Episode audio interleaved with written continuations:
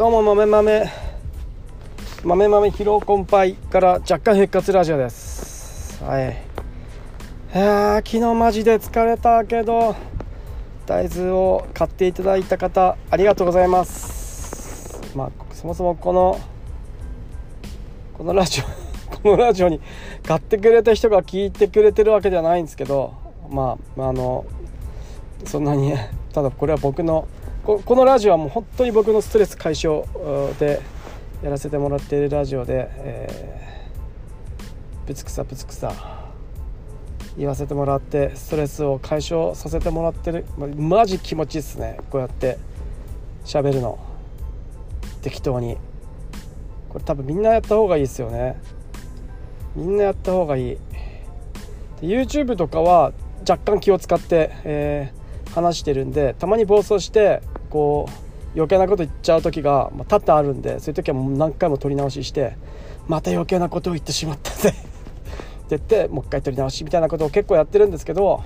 このラジオの場合はもう結構むちゃくちゃなことを言ってもあの関係ないんで、えー、で、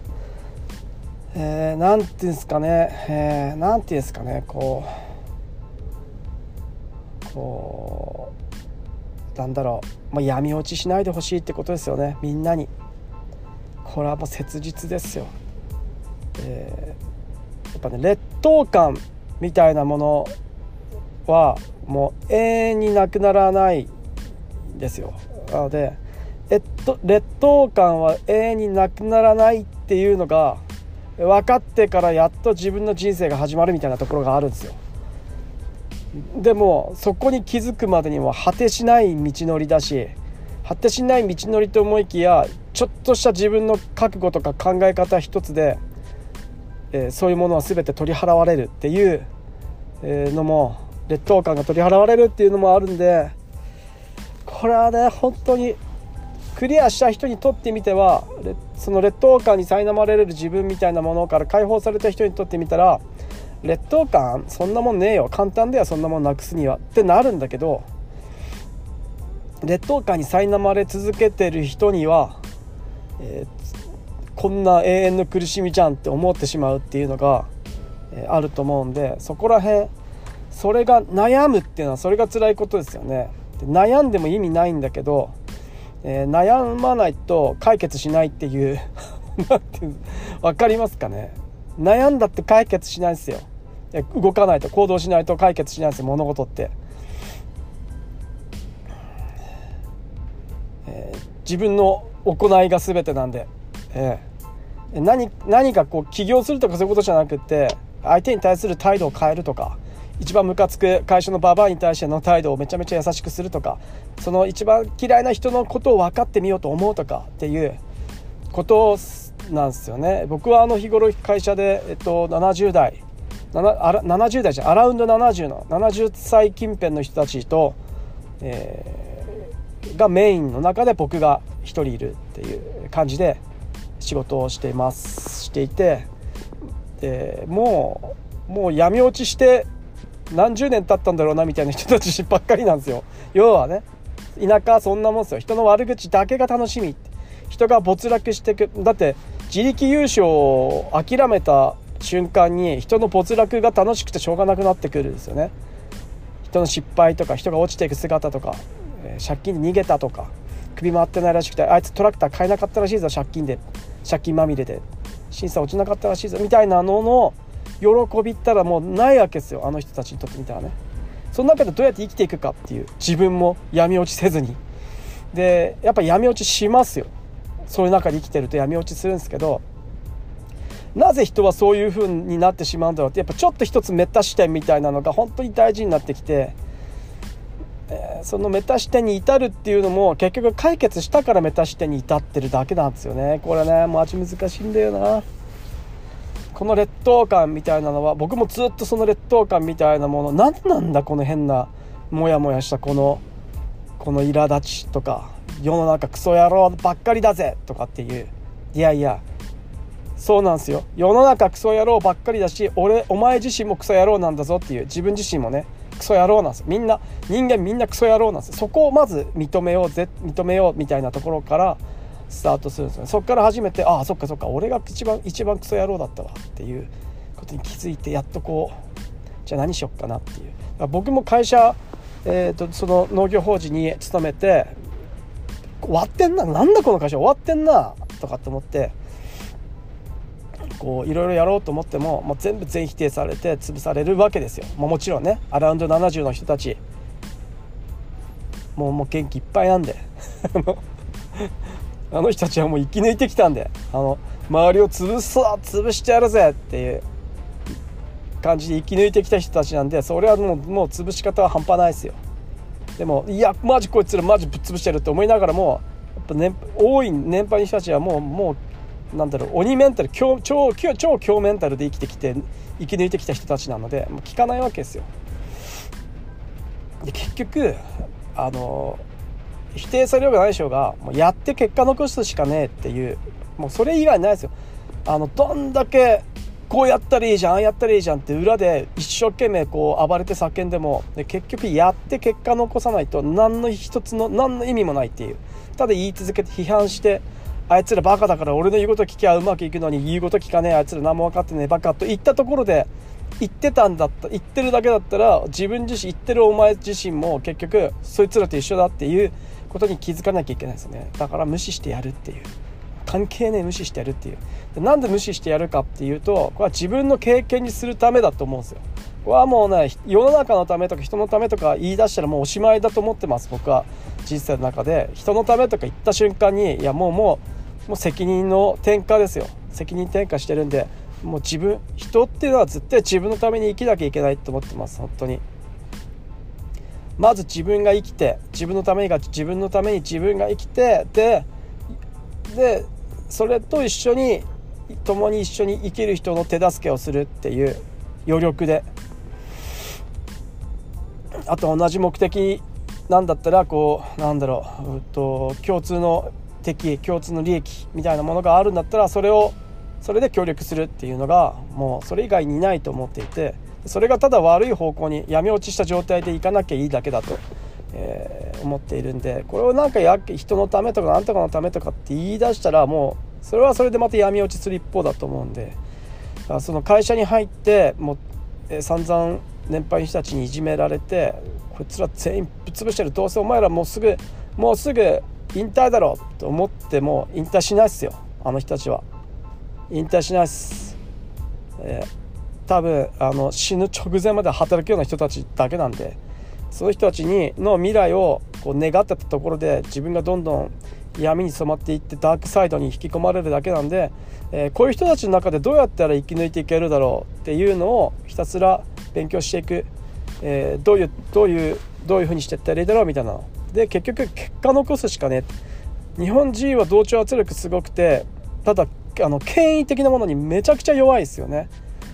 これは何なんだろうな。なんかなんかわかんないですけどこう権威的な実績とかそういうものに対してめちゃくちゃだからイェール大学の成田さんが出てきた瞬間みんなひれ伏すっていう。あの人が言ってることが全て正しいかのようにみんないやすごいですよ。僕大好きなんですけどでもみんなひれ伏しすぎでしょっていうぐらいひれ伏すじゃないですか。なの権威的なものに対して日本人めちゃくちゃ弱いんでこれは無理くりにでももうなんだろうこう死ぬ気に結果を取りに行くっていうのがもうめちゃくちゃ大事だっていう。結果取った瞬間みんないきなりなんだろう耳傾けて何も発言しなくなってどうぞやっていいでやっていいよ。お前がお前やっていいよ。お前やればって言ってくるんで。でその時に調子乗らないっていう自分が。俺の言った通りだろみたいな感じだったらもう今までやっと一生懸命やってきたのが全てこう台無しになるんでや俺の言った通りだったじゃんほらなんて絶対言っちゃダメです。もう皆様のおかげですですよ。ってなってくると何に気づくかっていうとあスポーツ選手とかオリンピックの人たちの金メダリストとかってみんなそうだなっていう野球プロ野球選手とかなんかみんなそういうこと言うなっていうのにこう気づかされるわけですよ。あーあー中学生でも言えるわ中学生のなんかスポーツ選手でも少年野球のせなんか人たちでもそうなんかみんな皆様のおかげで頑張れましたみたいなのなんか甲子園の甲子園球児もそれ言えてるわ俺言えてなかったわってみんなよ、まあ、3030 30過ぎてから気づくっていう。本当にすいません。ああそうなんだよなと。そこをですよね。うまくいった時に、えっと、俺のおかげだってやった瞬間に日本は潰されるので、まあ、日本だけじゃないと思いますね。これは人間コミュニティで生きてるんで、え、求めるのは自分の幸福とかそういうものなんだけど生きていくのはコミュニティの中でしか生きていけないんで人間はそういう中で生きていくんで、えー、自分のおかげだと思っていても、えー、皆さんのおかげですっていうのは絶対間違いないっていうのは本当に大事ですよね。ここは本当に大事だと思います。そうだから僕も会社辞めなんだこのクソ会社辞めてやるぜと思ったんですよね。ただ僕性格悪いんで一矢報いてやるぜタイプなんですよ。絶対一矢報いてやるぜと思って生きてるんで、えー、やられたやられっぱなしじゃなくてぜなんかここでできるこの会社でできるこの会社の影響力を使ってできる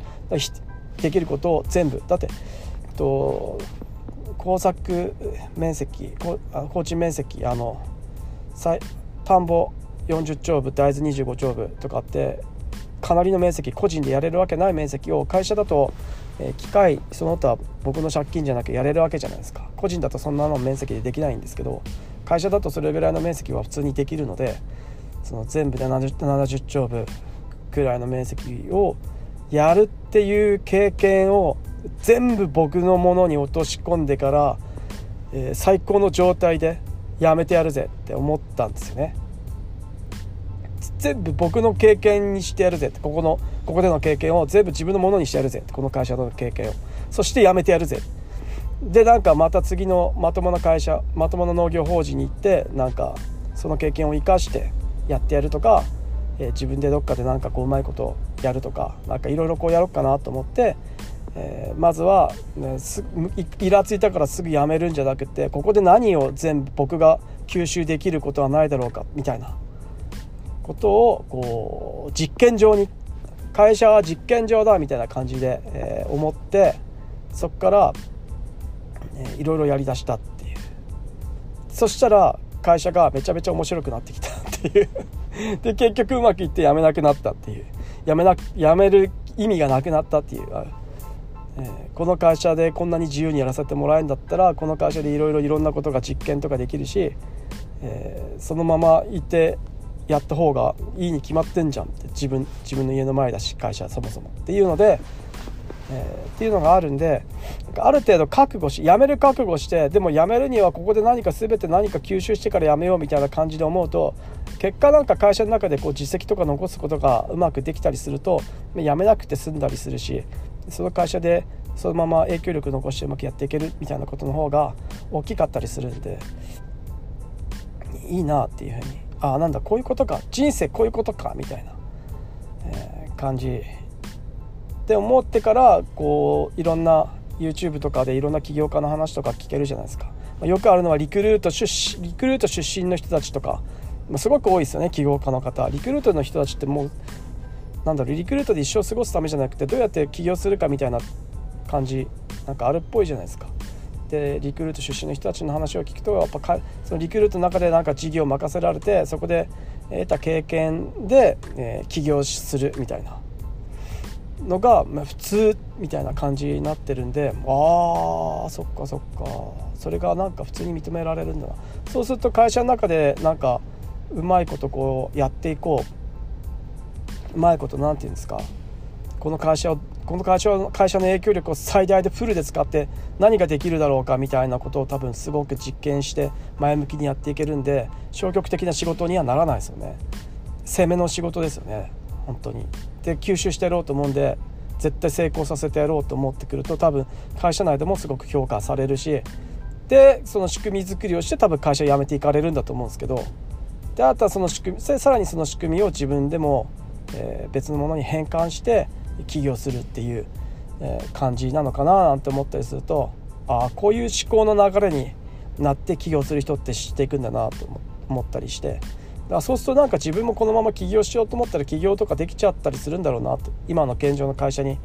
この会社の現状に満足していなければ新たに自分がやりたいことが出てきてこの会社じゃちょっとなんか違うなと思ったら辞めていけるんだろうなって思ったりするわけですよね。まあ、でも今辞める必要ないんでえー、このままこの会社でできること。会社自社会会社自体の影響力みたいなものが出てきていろんなことがいろんな試験とか、えー、がこの会社に会社に仕事としてこの試験やってくださいあの試験やってくださいとかって会社こう県とか市とかあと種苗会社さんとかに、えー、こう言われてくるようになるとこの会社の影響力を使った方が全然いろんなことできるわって。あと対あで会社の人たちも対個人よりもね会社会社同士の付き合いの方が、まあ、安心感というか信頼ありますもんね。っていうので、えー、今来年からは、えー、とトウモロコシ。なんか京都でな1本500円とかで販売。まあ秋田で500円は絶対ありえないと思うんだけどまあただそれぐらい魅力のある品種がトウモロコシの品種が出てきたっていうことでそれを試験で栽培してでその試験をしながら、えー、史実コーンとかのその会社さんはあの史実デントコーンとか史実トウモロコシの品種も発売してるんでそこの会社さんと多分付き合いをしていくと栽培史実トウモロコシの勉強とかもいろいろさせてもらえるだろうし試験もできるだろうしでそのスイートコーンも美味しいスイートコーンも栽培も楽しくやれるっていううまくやって新しい枝豆も飽きちゃったっすよね。枝豆なんかもうなちょっとなんかうんっていうところあるんでトウモロコシすごく魅力的なので。トウモロコシってねなんかいいんだけどななんかわかんない。広がらないんですよね。トウモロコシって何ででしょうね。なんで広がらないのかわかんないけど広がらないんですよね。周りでやってる人あんまいないんで。でもめちゃくちゃ魅力のあるものなんでなんか面倒くさいんだろうな。まあ電作、まあ、獣にやられるんでめちゃくちゃ全部食われるんで多分そういう電気柵回すの面倒くさいとか手間だとかあと防除もトウモロコシ背が高いんで、えー、消毒防除とかもトウモロコシも防除しないとありえないぐらいのあのガの幼虫がトウモロコシの中に入り込んでめちゃめちゃ食いまくられてトウモロコシ食べようと思ってトウモロコシ開けた瞬間に中から芋虫出てきたりするともうわーってなっちゃうじゃないですか。そういうのあったりするんでそういうのも結構きつかったりするんで多分もしかしたらトウモロコシってなんかあんまりあれなのかな？なんて思ったりしながらまあでもうちは会社なので別にそんな苦じゃなくあと定食機もあるんで定食機でトウモロコシ植えるとめちゃめちゃ楽なんですよね。だからそういうのもあって全然向いてるですよね。あとなんだろう大豆の箸器もあるんでそれで直巻きはそれでできるし、えー、定食はそのまま定食定食機でできるしセルトレーの。だからなんかねめちゃくちゃ魅力があるんでここ何年かここ12年すごい一生懸命やってたんですけどさらにさらにもっと一生懸命やっていこうっていうことでトウモロコシです、はい、なかなかいろいろあとねあとまた別な、まあ、話は変わるんですけどあのやっぱね目先の利益に飛びつく人が多いのと目先の目先の利益に飛びつくのが飛びつくのが結構人の本質だったりする本質っていうかなんかこう癖っていうかなんかバイアスなのか分かんないけど人って目先の利益に飛びついてしまうじゃないですか。っていうのがあってで長期的な利益よりも短期的な利益に目が行きがちだからみんな FX とかやって溶かして終わ人生終わる人多いじゃないですか。長期投資とかってやる人、まあ、あんまりいないですよね長期投資やれるやる人はめちゃめちゃ心に余裕がある人かめちゃめちゃ金持ちで別に短その人は多分めち短期利益を求めるけどあの資産余ってるんで長期利益やる長長期投資する余裕もあるっていうことだと思うんですよね。いや余裕がないから長期投資できないんだと僕は思っているんで。ってなってくるとやっぱみんな目先のだからお金にそんな余裕がないって自分で思ってる人は多分短期利益みたいなものにやっぱ執着しちゃうと思うんで。でそれと同じ現象が短期的なあの目先の効率にこだわる人めちゃくちゃ多いっていう。めちゃくちゃ多くて目先の本当なんだろう目先の効率仕事で仕事をしてると目先の作業効率にこうすげえとらわれてこうやってるじゃんああやったらいいじゃんとかってすげえなんかこうやっていくんだけどいやいやそれはもうなんだろう車でなんだろう50キロの50キロの制限速度のところなんか60キロとかで80キロとかで走って早く着いてイエーイみたいなことと一緒だってことに気づいてない人めっちゃ多くて。で信号で追いつくみたいなのあるんじゃないですか。めっちゃスピード上げてなんか50キロのところ80キロとか100キロとかで車バーって越していった割に次の信号でなんか一緒になるみたいなの。その目先の効率とか速さとかを求めるがゆえその100キロとかで追い越ししていったりして、えー、なんだろう危険なことにだからリスクを負っていることに気づけていないっていう。で疲れて。終わるっていうのがもう多々見られるんですよね作業で。いやだからそこは別にねそんな詰めてやんなくていいんだよと思って。詰めるところと詰めないところちょっとねあと農業においては、えー、結構、うんと、病気病害虫はけ虫はなんだかんだこう防除できるんですよね。虫の場合は、うんと、結構しっかり分かりやすいんで、えー、防除の効き方とかがすごい分かりやすいんですけど病病病気の場合はなかなかそうはいかないですよ。だから毎日風邪薬飲んでるからって雨の中でず雨の中で外で裸で行ったら風邪ひかないのかって言ったらなわけないじゃないですか。だから病気の場合はその野菜とかの病気の場合は本当に難しくってずっと防除してるわけにいか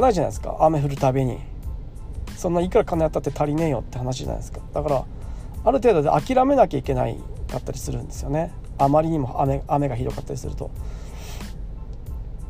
ってなってきた時に、えー、必ずこう周りから言われるのはもっとちゃんと防除しろよみたいなこと言われるわけですよ。例えば何かこう病病気にかかったとこの病気の薬使わなかったの？的なことを言われるわけですよ。いやいやそのその病気の薬を使えばその薬その病気が治ると思ってるお前バカだなみたいなところあるわけですよ。そういうのは全然意味なくて本当に病気に関しては何の意味もなくて結局えー、品種変えれば全て OK みたいな。たまたまそのそのキャベツのその品種がこの病気にその病気にめちゃくちゃ弱いとかってあるわけですよ。でそういうのはキャベツキャベツとかその品種によってめちゃくちゃ関係あるしそもそも水はけで全て解決するみたいな、え、そういうのがあったりするね畝を高くしたら病気一切出なくなったとか石灰いっぱい増やしたら病気何も出なくなったみたいなその病気にはこの薬を何で使わなかったんだとかなんあの時使えばよかったじゃんみたいなそんな話じゃないですよね。そもそもそんなところをこうやったやらないとかっていう話よりもベースの水はけよくするで全て解決したり品種変えることで全て解決したりとかっていうのがあるんですよね。だからそこそこに気づけるかっていう話なんですけどみんな一生懸命いらんことなんかだから防除2回防除すれば済むところ4回とか5回とか防除して無理やり無理やりこう病気を抑えたところで結局人にも良くないし経済的にも良くないしで楽しくないし。ってなってくるんででそういうのがあるんですよね。だからそこそこなんですよ。そこ誰も考えも目先のなんでなんで後後出しじゃんけんもう本当後出しじゃんけん大好きなんでてか後出し後出しじゃんけんしたくなんでしょうね。目の前にイライラを解消するにはもう完全に勝つ勝ってイエーイしかないんで後出しじゃんけんするしかないですけど後出しじゃんけん何の意味もないんですけどやっぱね後出しじゃんけんして、まあ、後講釈後出しじゃんけんして喜んでその時のストレス解消してなんか楽しんでるっていうかその時のストレスを解消するっていうのが多くの人のあれだと思うんでそれはなんかバカだなって思わずに人ってそういうもんだよねってじゃあどうしようかなっていうことをひたすら考え続けるのが大事かなと思っております。以上まめまめラジオでした。じゃあねまたねバイバイ。